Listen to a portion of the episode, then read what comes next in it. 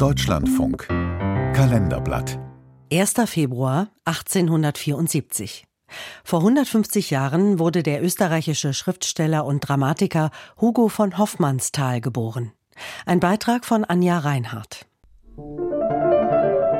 Man sitzt und plaudert besser als im Kaffeehaus und ist ebenso allein. Ungestörter als bei Greensteidler. Die Lampen haben rote Schirme, es gibt Cognac. Man ist nicht Gast und es gibt keine Hausfrau. An einem Novembertag im Jahr 1891 trifft sich die Wiener Literatenbohème nicht wie sonst üblich im Café Greensteidl, sondern beim Arzt und Schriftsteller Arthur Schnitzler.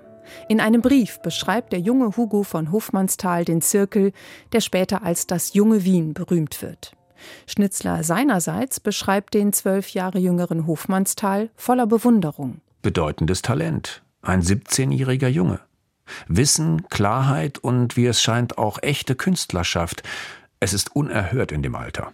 Unter dem Pseudonym Loris hat Hofmannsthal schon Gedichte veröffentlicht und wird als Wunderkind, als literarisches Genie bestaunt.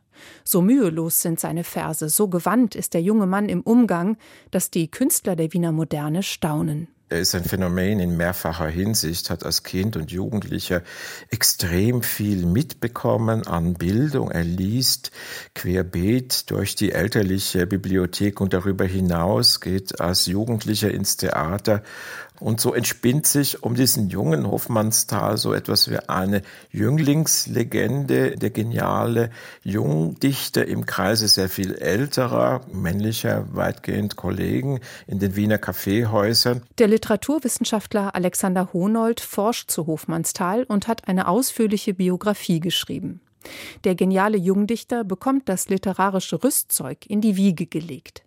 Am 1. Februar 1874 wird er in eine kunstsinnige Familie geboren. Vor allem der Vater fördert seine Bildung, seine Beschäftigung mit der Antike, den Klassikern, Lyrik oder Kunst.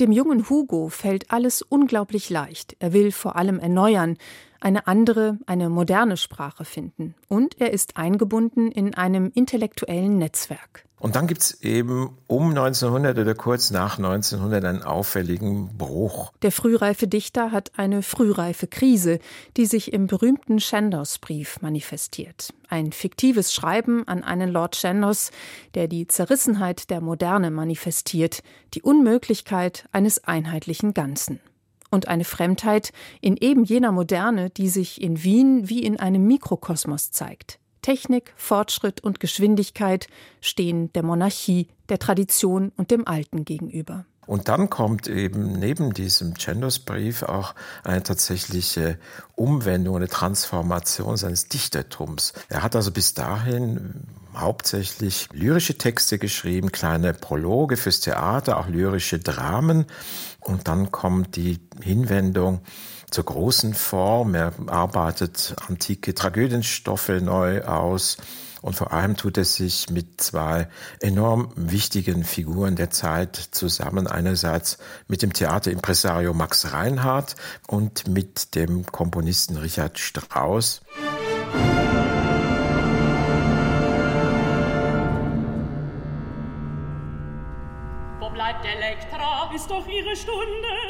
Die erste Zusammenarbeit mit Strauss ist die Oper Elektra, für die Hofmannsthal sein schon geschriebenes Drama bearbeitet.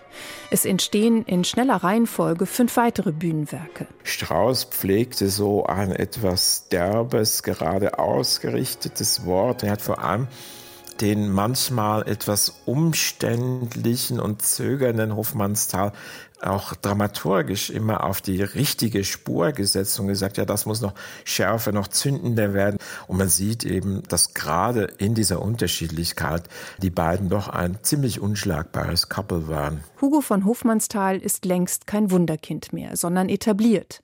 Nur das Burgtheater, die wichtigste Theaterbühne in Wien, will seine Dramen einfach nicht auf den Spielplan setzen. 1920 gründet er zusammen mit Strauss und Max Reinhardt die Salzburger Festspiele.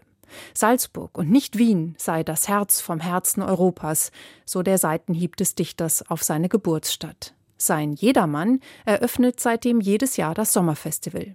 Ein Stück über einen Mann, der am Ende seines Lebens zurückblickt und sich fremd ist.